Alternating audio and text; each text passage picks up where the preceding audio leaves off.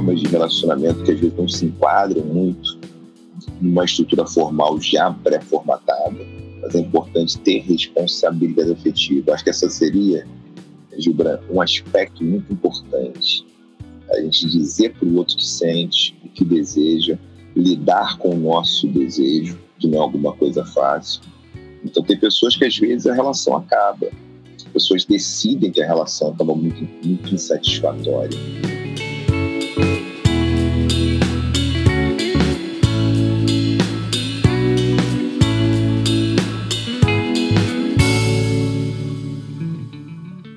O Reino em Pessoa é um portal de conteúdo sobre a espiritualidade cristã. Nós estamos sempre produzindo conteúdos antifundamentalistas a partir de uma lógica libertadora, libertária, que proporcione autonomia, libertação para as pessoas. Acontece que num Brasil conservador não é fácil produzir esse tipo de conteúdo. Por isso, você que escuta o nosso podcast, você que vê os nossos vídeos no YouTube, você que acompanha a gente nas mídias sociais, nós contamos e precisamos de você para manter esse projeto vivo. Seja generoso, seja generosa conosco, contribua. Entre no www.apoia.se/orp e faça suas contribuições regulares. Toda ajuda é muita ajuda. Ou você também pode fazer através do Pix 30 690 482 0001 10. A gente agradece muito essa força, porque é somente com a força de vocês que a gente continuará fazendo esse trabalho.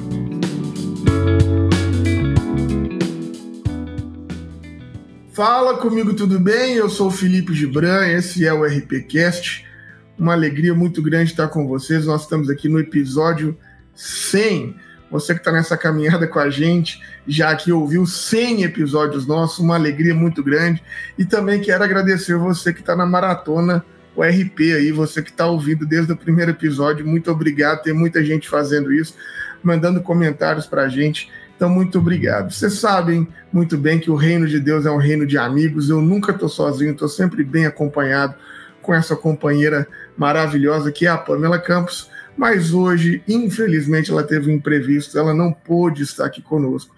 Mas sem dúvida alguma, ela deixa um beijo para todo mundo.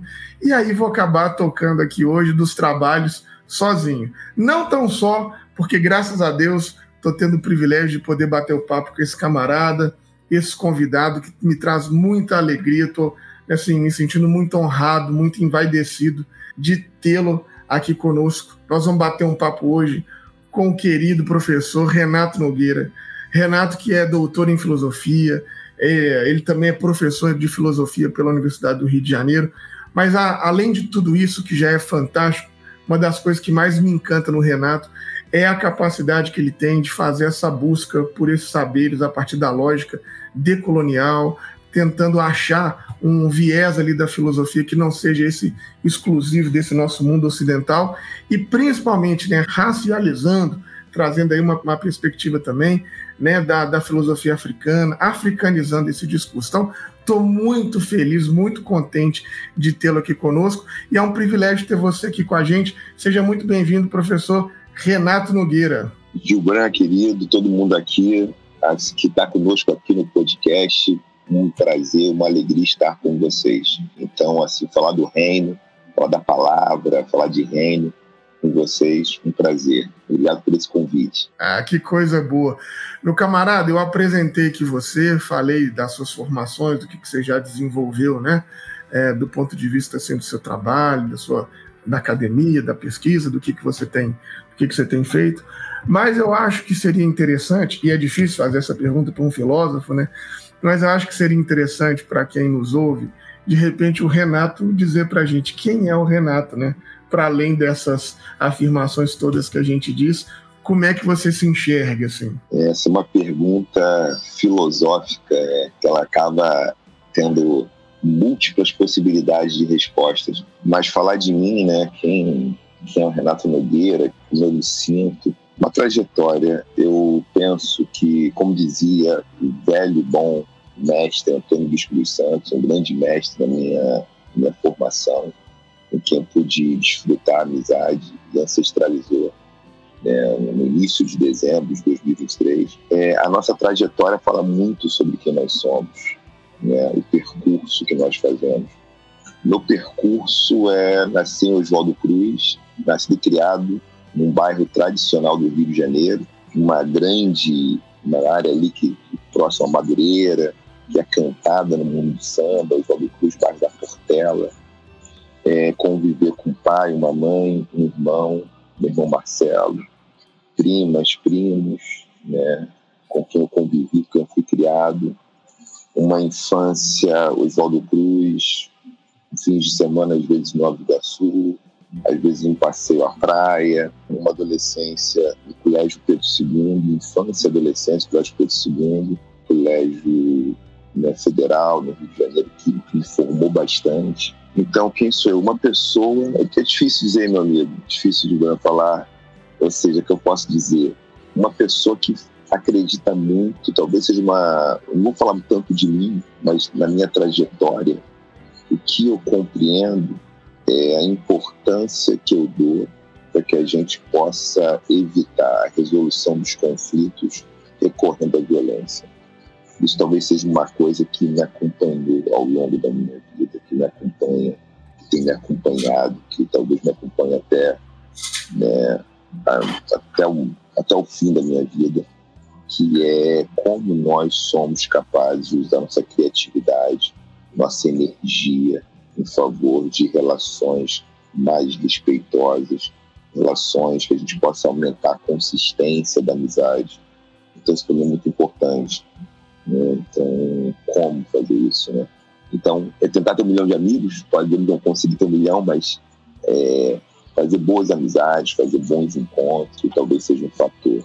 É, que coisa maravilhosa, Renato. E de fato é isso, né? A gente se desaguasse nesse campo dos afetos, né? Da, é, dessas soluções de conflitos a partir de outras lógicas que não a violência, né?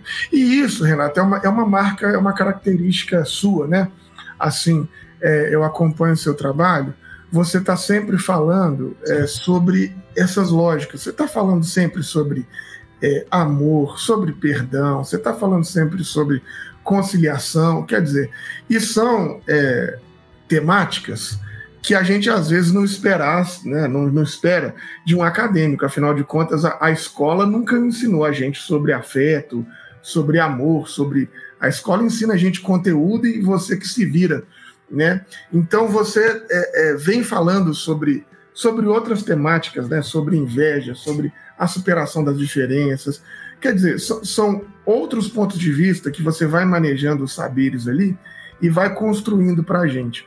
E também pontos de vista que nós não estamos muito acostumados a ver, principalmente é, na, na, na, nas vozes e, né, e nas bocas dos homens, porque parece que nessa nossa sociedade os afetos, essa perspectiva de, de pensar sobre uma outra uma outra uma outra lógica, né, que não entre aspas da macheza é proibido, né? Então a gente não vê tantos homens falando e principalmente para nós é, homens negros, né, que a gente vê menos ainda homens negros falando sobre essa lógica. Então eu queria ouvir você é, falando um pouco sobre como é que foi para chegar a construir essa né, como é que o Renato chega para conseguir ter todo esse, esse, esse conhecimento, essa sensibilidade de começar a falar sobre isso e influenciar tanto a gente, né, a partir dessas temáticas.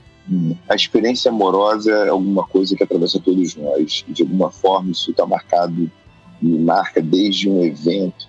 Um evento foi uma briga que eu presenciei dos meus avós maternos, e aí depois eles um, ensaiar uma reconciliação aí. É, outra vez foi ver meu avô materno chorar a perda de um filho, né? Meu tio João faleceu no primeiro enterro, né?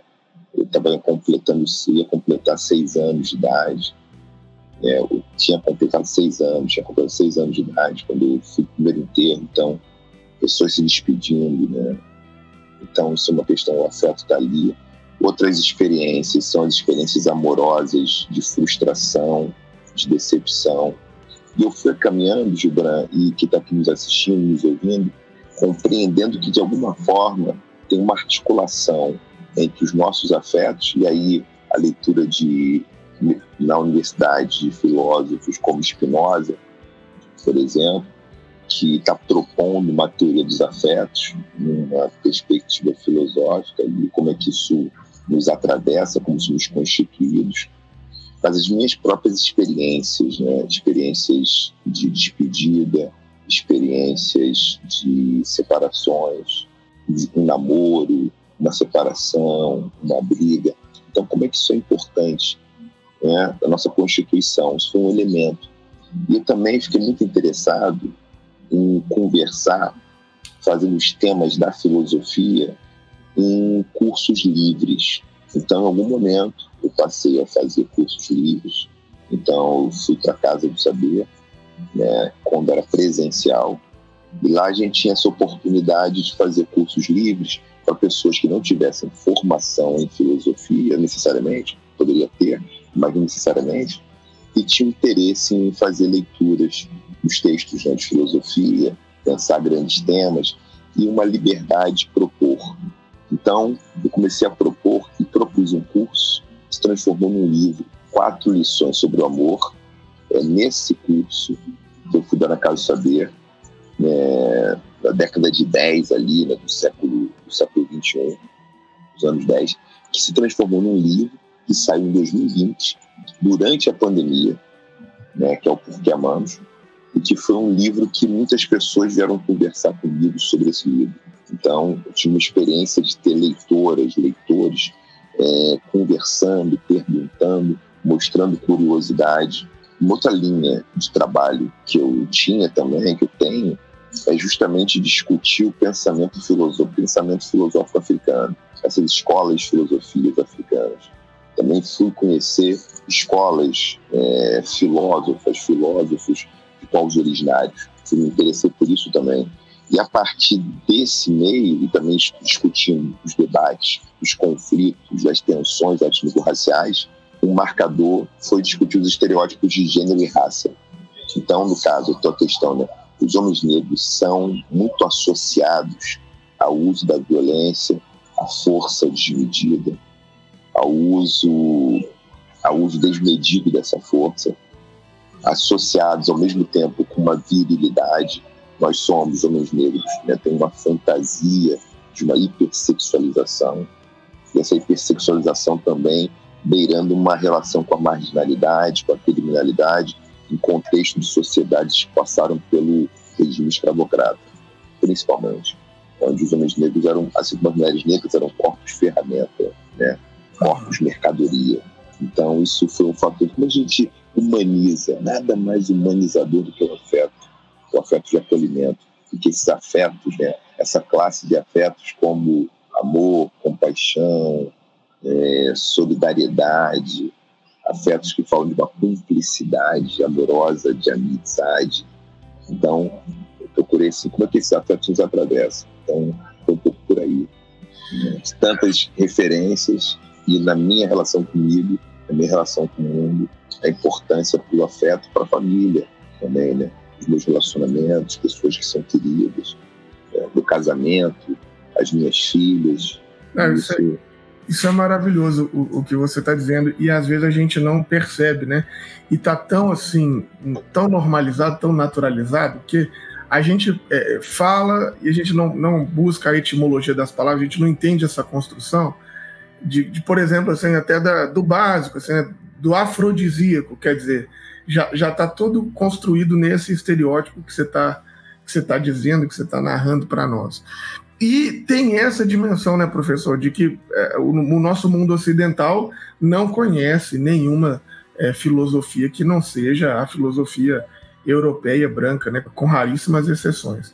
Como é que foi para você é, fazer esse trabalho de e conhecer o mundo da filosofia, é, vamos dizer assim, né, para além dessa é, é, filosofia ocidental, europocêntrica, como é que foi essa descoberta? Porque eu, eu imagino que até para você que eu também tenho a formação em filosofia, e na, na faculdade não era simples. Né? né? Quando eu estava na minha graduação, eu quase não ouvi falar disso. Fui ouvir falar isso depois, né? Assim, a gente, a gente aqui é, o curso é baseado na história da filosofia. Você não, não, não tem pensadores africanos na, na, na grade curricular, né? Então, como é que foi para você é, ir fazer essa busca? Como é que foi esse encontro, assim? Vou começar, Gilberto, pelo afrodisíaco. O afrodisíaco é muito curioso, né? Porque inicialmente o afrodisíaco ele está derivando de Afrodite, a deusa do amor, a mãe de Eros, aquela que está relacionada ao apetite do desejo. Mas depois esse conceito acaba sendo reinstalado, né? A partir de um afro que remete à África, né? Que remete ao continente também. Então tem isso, né? No seu sentido originário, na sua uma genealogia etimológica né, mais frequente, está lá em Afrodite, né? A deusa da, do amor, mãe de Eros, o chamado Cupido. Depois no pensar ah, no pensamento mítico romano, né? essa reinterpretação greco-romana da Grécia. Falar em como acessei filosofias africanas, como foi esse acesso, esse encontro, eu vou dizer aqui que se deve ao movimento social, ao movimento negro, onde intelectuais, ativistas já reivindicavam, sempre diz, diziam que existia filosofia africana. Então, eu, lá com 18, 19 anos, eu era estudante de filosofia, entrei aos 18, 1991, na Faculdade de Filosofia do UFRJ. E nesse mesmo ano, eu comecei a participar, fui uma das pessoas que participou das primeiras reuniões de fundação de um coletivo de estudantes universitários e universitários negras e negros, que esse era o nome né, do nosso coletivo, o CENUM, que discutia a baixa representatividade. A gente discutia que existiam poucos estudantes negros nas universidades. Era uma coisa que estava discutindo. A gente começou a discutir cotas raciais nesse momento. Então, produzimos documentos sobre cotas raciais, a gente discutia, panfletava para as pessoas participarem de assembleia, participarem de debates públicos. Né? Isso feito no UFRJ, feito na UERJ, na Universidade do Estado do Rio de Janeiro teve na, na PUC do Rio de Janeiro. Então, foi nesse debate. Com isso, eu vou tendo contato mais com uma velha guarda, né, com pessoas é, mais experientes. Né, eu tinha 18 anos quando estou ali nesse momento. E eu conheço a Abdias do Nascimento. Conheço outras figuras do movimento negro do Rio de Janeiro, nacional depois, que estavam dizendo, poxa, tem filosofia africana sim, isso já foi dito lá por Sheikh Anta Diop. Tanto que o meu contato com o Fanon é num texto xerocado em espanhol que circulava dentro de grupos do movimento negro, como no MNU, Movimento Negro Unificado. Então, fui contar esses encontros e reuniões, era ouvir, procura aí meu filho, que tem coisa assim, jovem, não tem só filosofia grega não, jovem. Sabia disso não? e fui bolsista da Fundação Ford por um período, né, assim, meado para o final da, da, da, graduação, uma bolsa de iniciação científica, que era a Fundação Ford, e tinha contato de um eventos né, com intelectuais estadunidenses, afro-americanos, e eles falavam sobre isso. Então eu ouvia dizer de um lado e de outro, existe, então vou procurar, quero procurar. E era uma época que procurar essas coisas era muito difícil porque a gente não tinha rede social na internet como hoje. Era biblioteca, era cópia, era pedir para alguém, número de telefone. Então a gente teve esse processo todo, né? nesse processo até as coisas forem, enfim, encontrando os textos, material, procurava em sebo, biblioteca, livraria, e ia ali construindo. Então foi um percurso, até ficar mais fácil acesso, né? e eu ter encontrar o livro do George James, O Legado Roubado, que é um texto que George James ele vai apresentar ali referências, né, dados para poder trazer aspectos historiográficos, interpretar a participação, a formação de filósofos da Grécia que viveram no Kemet, no Egito Antigo. Você vai trazer isso. Então foi ali. E eu comecei. Só que meu mestrado, meu doutorado, não tematizei esses assuntos. Eu perguntei aos meus orientadores a respeito disso E eles disseram algo como: não tem contexto. Termina o que você tem que fazer, depois você faz isso que você quer. Termina o seu mestrado, termina o seu doutorado. Hoje já tem contexto para ter tese de doutorado, a parte com filósofos, filósofos africanos. Não tinha contexto em 1991, né, até 94, quando eu terminei a graduação. No ano seguinte, aos 22 anos, entro no mestrado. Não tinha nesse momento, não tinha contexto para esse debate. Né? Eu ali, aos 20 e tantos anos, é, fazendo trabalho, projetos de doutorado, não tinha contexto ainda. Hoje, contexto existe porque tem mais textos, tem mais material circulando e não tem como não reconhecer que, que existe né, uma produção filosófica africana. É maravilhoso, né? E, e é tão bom a gente conseguir é, observar vocês aí nesse trabalho, principalmente não só de fazer essa, essa curadoria, mas de traduzir isso também para uma linguagem popular, né? Que eu acho que também é uma grande dificuldade da, da academia, que é conseguir pegar esses conceitos e popularizar, e eu acho que você faz isso muito bem. Eu acompanho o seu Instagram com frequência e acho maravilhoso essa, essa capacidade que você tem, as suas frases que você posta é, é, é, com frequência também, os vídeos que você faz, porque é isso, né? No dia a dia, é, eu falo isso muito porque eu convivo com muitos pastores, eu sou pastor, a nossa caminhada, eu falo isso muito com os meus colegas, os meus parceiros de julgo, assim.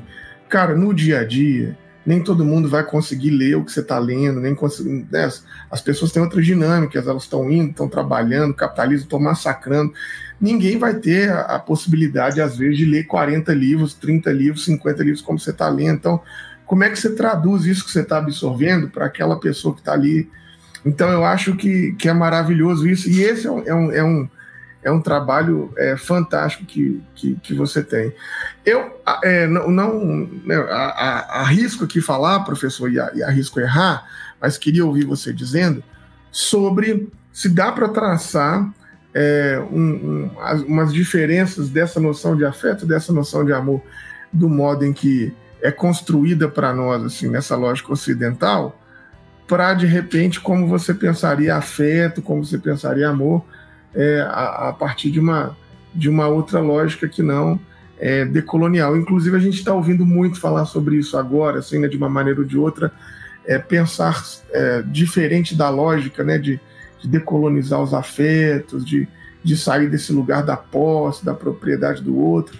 Será que isso também tem a ver com esse, com esse horizonte de, de é, de olhar o, o, conhecimento? Então, boa questão. Estou aqui, essa questão me bateu, né? De como a maneira de a gente, né? Uma descolonização do pensamento, dos afetos, ela faz diferença. Eu, eu estive em algumas vezes, né, em debates, em mesas com a Renata Tupinambá, né, uma indígena, uma, uma artista, né, indígena, que ela vai trazer, ela fala uma coisa interessante, que não tem a palavra amor em algumas línguas, do amor dessa forma.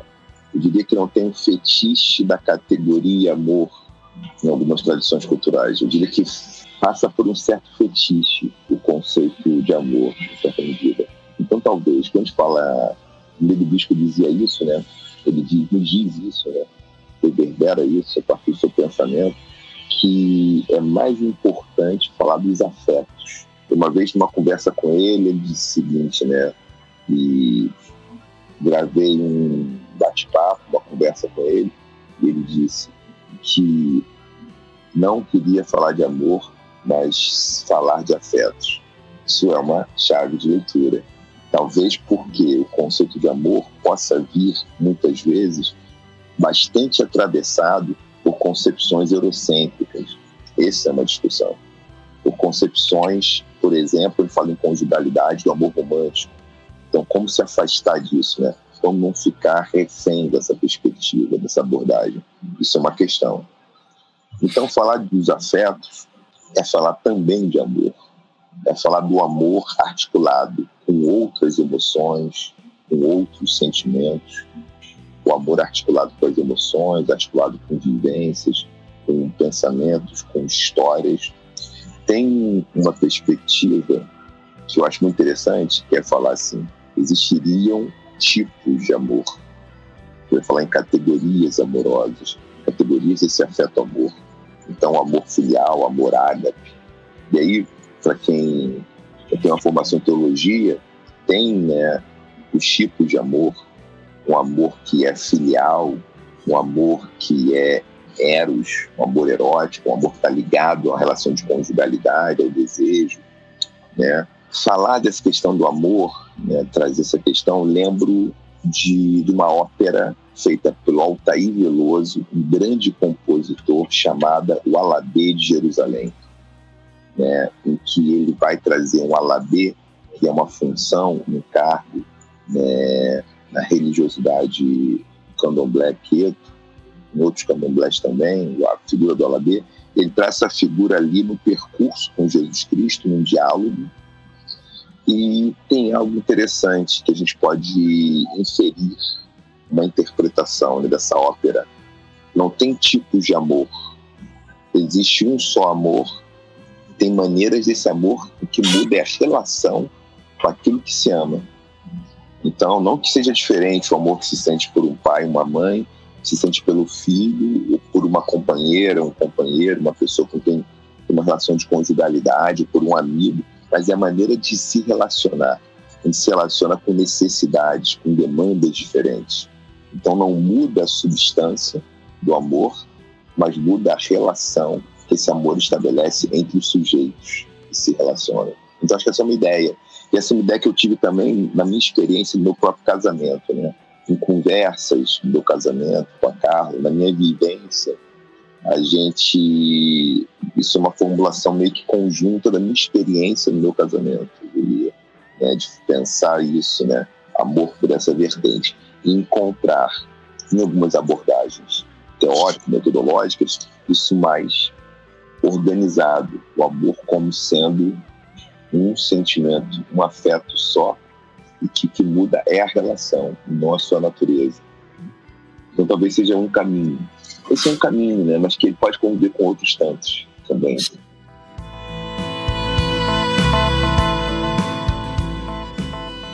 Reino em Pessoa tem o apoio da Faculdade Unida de Vitória, uma faculdade onde você encontra vários cursos de graduação, especialização, mestrado e doutorado online e presencial de vários campos do saber. Nós aqui estudamos teologia lá e garantimos que é, sem sombra de dúvidas, o melhor curso de teologia do país. Fica de olho! Entra lá no site da Faculdade Unida de Vitória e vê se de repente tem algum curso que você queira fazer, algo que você queira aprender, porque com certeza a Faculdade Unida de Vitória tem muito a ensinar.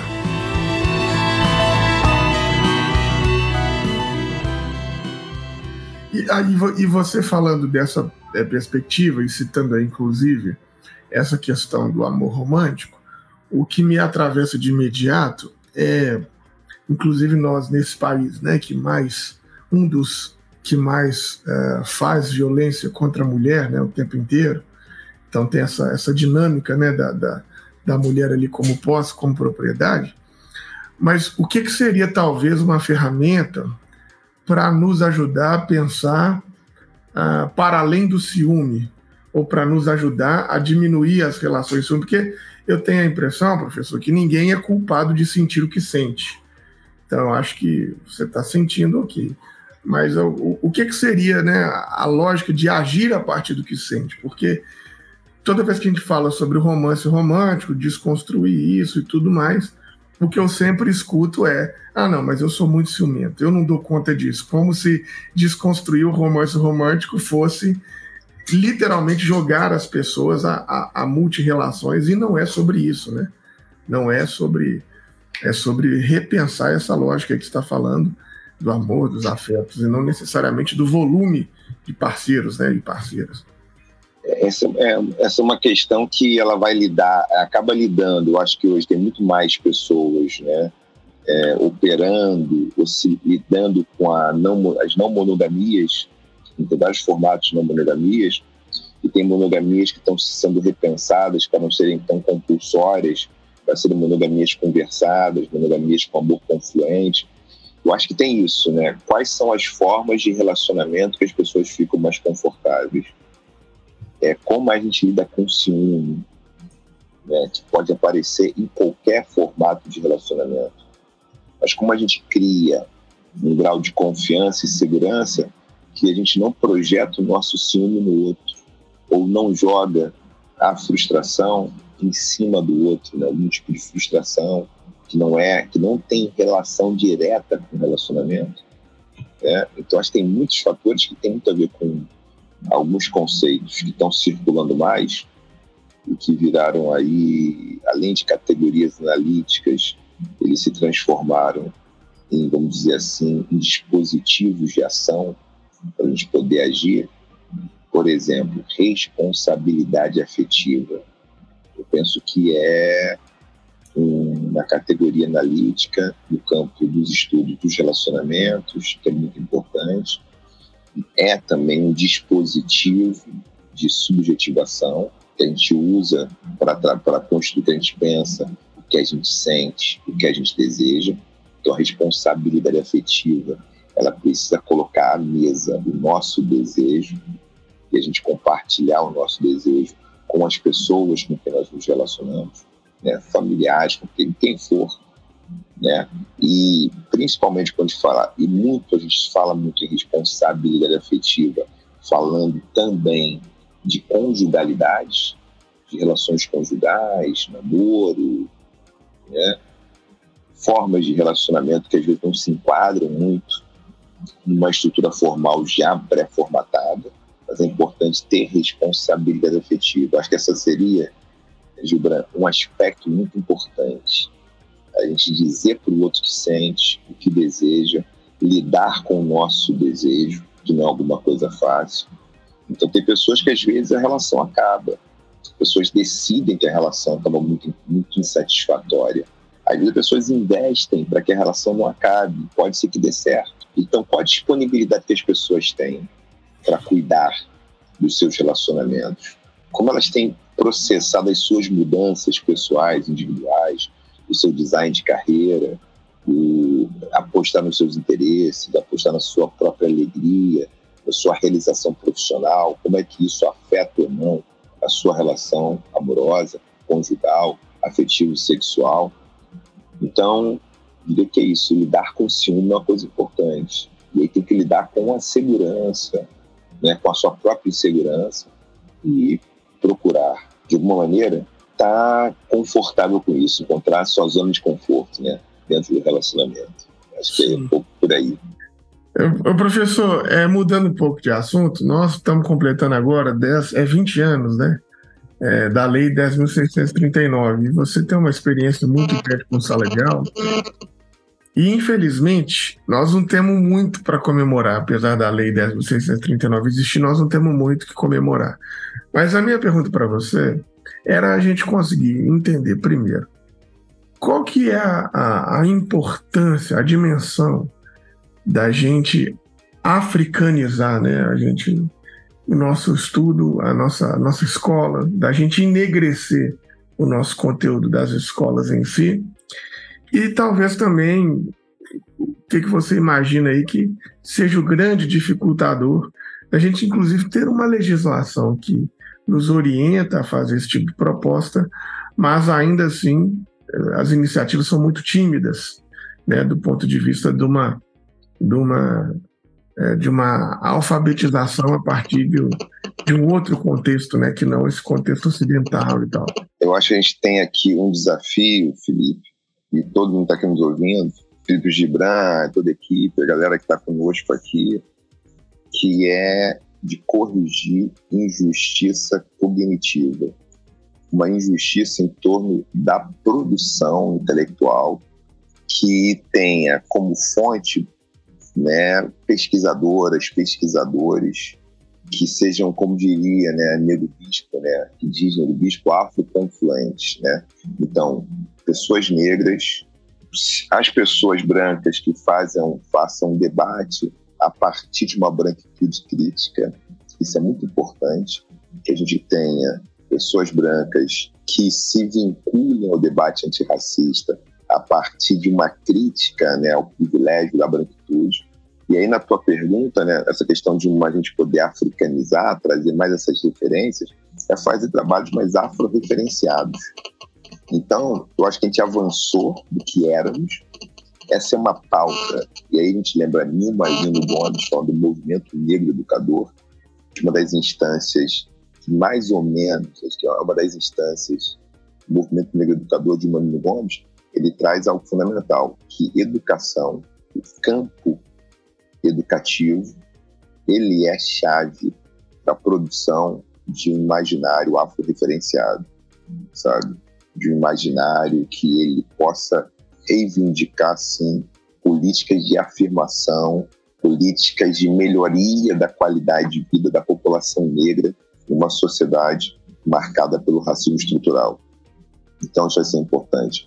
Então, a legislação, quando a gente fala na Lei 10.639 de 2003, que é o primeiro momento né, para a gente implementar o que vai ser mais tarde, essa mudança no artigo 26A da LDB 10.639, a 10.639, depois da 11.645 de 2008, a gente tem alguns marcos, né, 2003, 2004, 2006, 2008, que são marcos que eles estão dizendo o seguinte: os conteúdos de história e cultura afro-brasileira, africana e dos povos indígenas, é isso que vai dizer 11.645 de 2008, são obrigatórios em todos os níveis e modalidades da educação básica. Eles são, é, são inescapáveis em todos os níveis e modalidades de educação básica. Portanto, os cursos de licenciatura devem ter esses conteúdos e, por isso, a gente precisa que todas as áreas de conhecimento, não é só para história, arte e literatura, porque quando começa 2020, 2003, a normativa dizia nas artes, na história, na língua portuguesa e literaturas. Mas não somente. Então, 2004 2006, a gente tem um avanço. Isso vai para todas as áreas de conhecimento. Então, esses conteúdos devem estar na matemática, na educação física, nas ciências, no ensino médio, biologia, física, química, tem que atravessar todos, todas as áreas de conhecimento. Todos os itinerários formativos têm que ser atravessados por isso. Essa é a diferença. Então, acho que é isso. A gente tem muitas intelectuais antirracistas né, na educação básica que têm trabalhado com isso. Né? Eu acho que é isso, a gente continuar nesse trabalho e aumentar também a vinculação que as redes devem fazer, as redes públicas e privadas, para implementar essa legislação obrigatória. É, eu acho é, isso, isso muito importante. Às vezes a gente vai conversando com os professores, com as professoras, tem muita gente com boa vontade é, que quer fazer sobre isso, mas a gente percebe que esse racismo né, cultural que a gente tem, esse racismo estruturado que a gente tem, e muito dele né, é, advindo da, desse nosso racismo religioso, desse nosso país cristão, que conseguiu transformar qualquer cultura afrodiaspórica, qualquer coisa que vem de África, num espectro negativo, num espectro demoníaco, né? Então, os professores falam muito isso. Às vezes a gente está propondo alguma atividade, qualquer coisa, às vezes não tem nem relação com a religião, mas por levar, às vezes, a nomenclatura de um idioma é, africano, de um dialeto, já é vedado pelos pais, os pais. Então, imagino como é que deva funcionar isso aí, né, no Rio de Janeiro, que é uma das populações mais neopentecostais do Brasil, né? Então, tudo que você faz na escola que tem relação com a África, com, com a africanidade, existe um, uma reação muito grande dos pais, dos professores, e eu vou percebendo que isso também tem a ver com essa, essa dinâmica ainda de perseguir é, religião de matriz de terreiro, as religiões de, é, de, de terreiro. Na sua atividade prática, você consegue perceber ainda essa força ainda do cristianismo, assim, esse cristianismo é, fundamentalista, persecutório? Como é que você lida com isso? Ou nos seus espaços de atuação isso já foi superado? Assim? Nas universidades, é, essa reação ela acaba sendo diferente em relação à educação básica, né? O que a gente vê é que, por exemplo, as universidades debater é, autorias né, negras africanas, trazer mitologias, por exemplo, yorubais, a cosmogonia yorubá para a escola, para a universidade.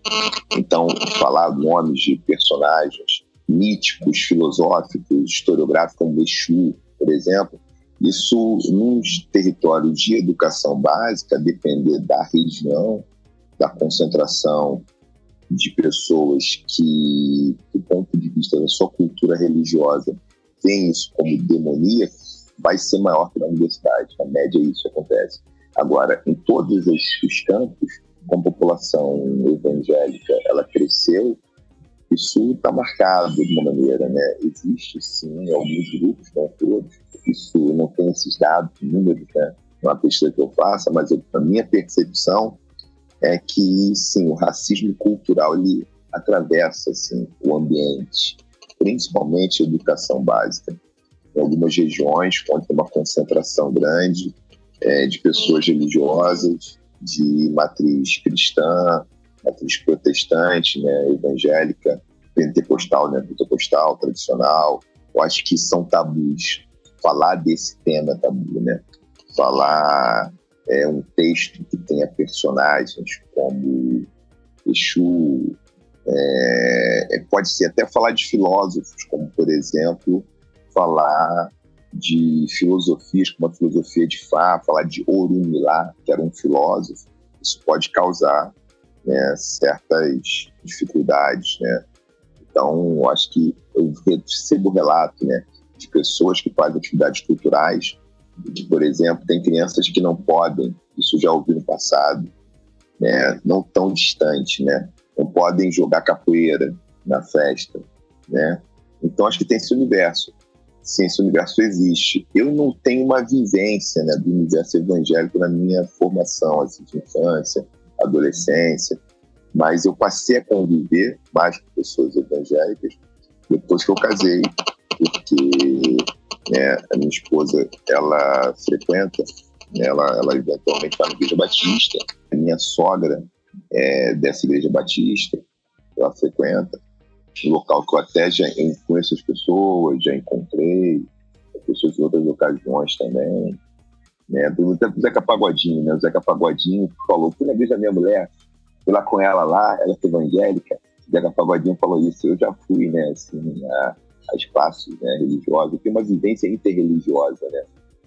Tenho uma vivência muito interreligiosa, marcada muito pela Umbanda, da minha, da minha, lado, da minha avó materna, que foi, né, que tinha uma função, né, de cuidado de uma casa de Umbanda. É, muito do budismo, minha mãe começou a praticar o budismo, eu estava assim, saindo da infância, né, e entrar na adolescência, ali, aos 11, 12 anos de idade, quando minha mãe começou a praticar né, uma, uma linha, uma abordagem religiosa budista é, japonesa. Então, fiz primeira comunhão. É, então, a minha formação, uma formação interreligiosa, que eu passei no aniversário de 33 anos, em silêncio, meditando por 10 dias. Né? Fiz uma formação de Passana, que é um curso né, de meditação da linha do Goenka, que tem vários locais do Brasil, vários lugares do mundo. Isso é um curso de 10 dias em silêncio, só meditando. E aquilo foi transformador para mim, né? Eu fiz duas vezes com Goenka e fiz uma terceira vez no, grupo Theravada, no budismo Theravada. Então, se eu for a tua pergunta, foi aqui, né? E eu tenho uma tia, né? Que é feita raspada, capulada no candomblé, o qual eu ia nas festas, ia aos rituais quando criança, ia para o roncó, ia para festa. Então tinha uma vivência muito interreligiosa. Eu não tive na minha vivência né, a vivência evangélica, como tive a vivência né, ali para Umbanda, Candomblé, budismo e Igreja Católica. E mais tarde, juventude já conheci, tive mais proximidade com o Espiritismo, né? A partir de um amigo, fui a várias reuniões né, em casas espíritas, né, kardecistas. Então, eu gosto muito de pensamento religioso, né, dispositivos religiosos, gosto muito disso. Eu penso que tem isso, né? A formação, uma formação que seja mais sectária, provavelmente vai produzir mais dificuldade em lidar com a diversidade cultural que faz parte da vida, né? Que faz parte da vida. Né? Sem dúvida. A leitura é uma coisa muito importante no desenvolvimento de qualquer ser humano, sem dúvida, né? E no nosso campo da espiritualidade, da teologia, ter boas leituras é fundamental. Por isso, nós somos parceiros da editora Recriar, que tem feito um trabalho maravilhoso no Brasil de produzir as melhores obras teológicas do nosso campo de evangelho de libertação, do evangelho libertador. Corre aí, rapidinho acessa www.editorarecriar.com e fica de olho em todas essas maravilhas que a editora Recriar está produzindo. Meu camarada, nós estamos chegando aqui ao nosso final do nosso bate-papo, bate-papo maravilhoso, e eu quero te agradecer por ter separado esse tempo para falar com a gente. E eu queria que você fizesse as suas considerações finais, entendendo aqui uh, esse papo, tudo que a gente conversou, falando também para o nosso público, né? Majoritariamente esse é um público é, ainda muito jovem, ali na faixa né, do, dos seus é, 30 anos, 30 anos, então é, ainda é um público muito jovem.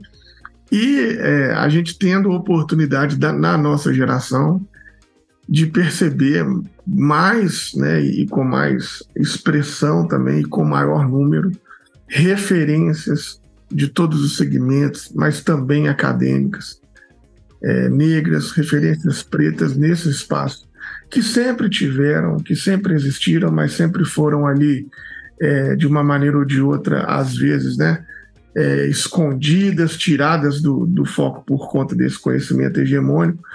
Mas uma das coisas, uh, das boas virtudes também que a gente vai percebendo da internet, né? Ela não traz só coisa ruim, é que às vezes a gente vai conseguindo furar algumas bolhas, né? E a gente vai percebendo, por exemplo, uma figura como você, que é, que é esse intelectual, que é esse homem fantástico, dos saberes que também vai conversando com a população como eu, assim, né? Que, que não é intelectual, que não está na academia e vai descobrindo. Então, quer dizer, isso acho que é importante e acho importante também marcar esse tipo de figura, né? Da gente se olhar, da gente se ver, da gente. Eu, enquanto estava aqui entrevistando você, é, porque é meu aniversário, eu recebi uma mensagem e a, e a, amiga me perguntou assim: e aí, como é que tá seu aniversário? Eu falei com ela assim agora, cara, você não faz ideia, eu estou entrevistando o Renato Nogueira. Quando eu crescer, eu quero ser igual a ele. E é uma brincadeira, mas é isso, né? Os olhos da gente brilhar de ver gente como a gente nesses espaços. Então, eu queria que você falasse para essa nossa galera que está te ouvindo aí, esse, esse povão, porque você com certeza é inspiração para muitos de nós, viu? O Felipe Gibran, toda a equipe do Reino em Pessoa, Pamela, toda a equipe, primeiro desejar um feliz aniversário. Felipe aí fazendo aniversário, né? E falando aí do público, né? Pessoa na faixa de 30 anos, né? Eu estou no início dos 50, né? sou de 1972, né, ano de nascimento. Como é que pensar pessoal que é dos anos 90 aí, né? pessoal que é de 90, 90, 92, que aí é 20 anos, né? menos né, do que eu, outra geração. Uma mensagem que eu acho fundamental é como a gente se organiza para poder ter mais qualidade para celebrar a vida, falar do reino de pessoa, né?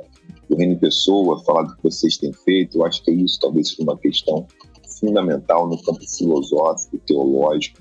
Qual é a nossa capacidade de apostar na vida, na raridade da vida, de valorizar a vida, esse milagre. E aí tem a questão do milagre, né? Porque o que está em jogo a gente não sabe como chegou, não sabe como vai sair direito. A gente tem né, perspectivas, né? E a gente acredita, bota fé em algumas delas, né?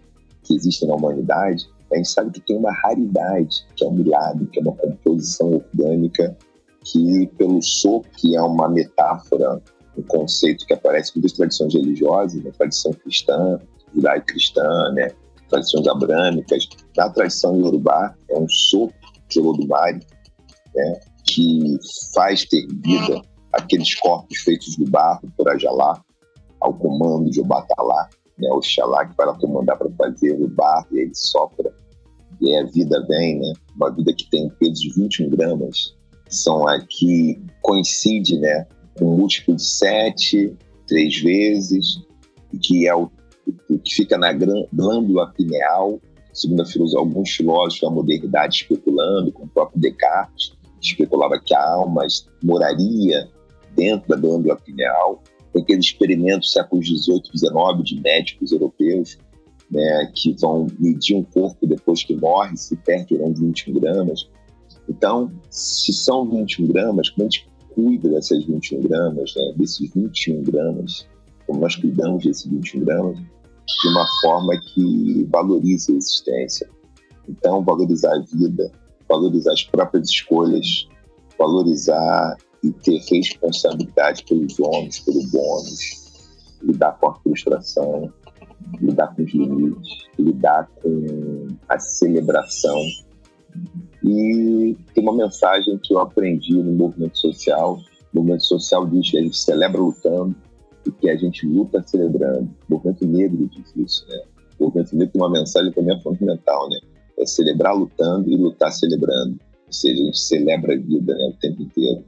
Porque acho que isso é o nosso desafio.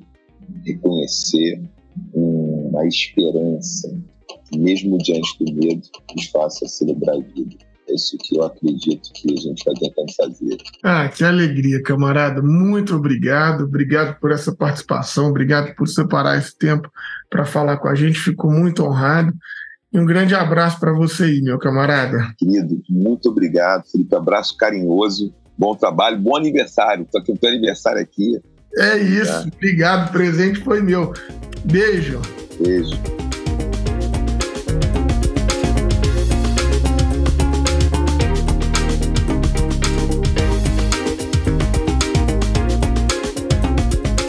Esse episódio foi editado por Felipe Bulbarelli.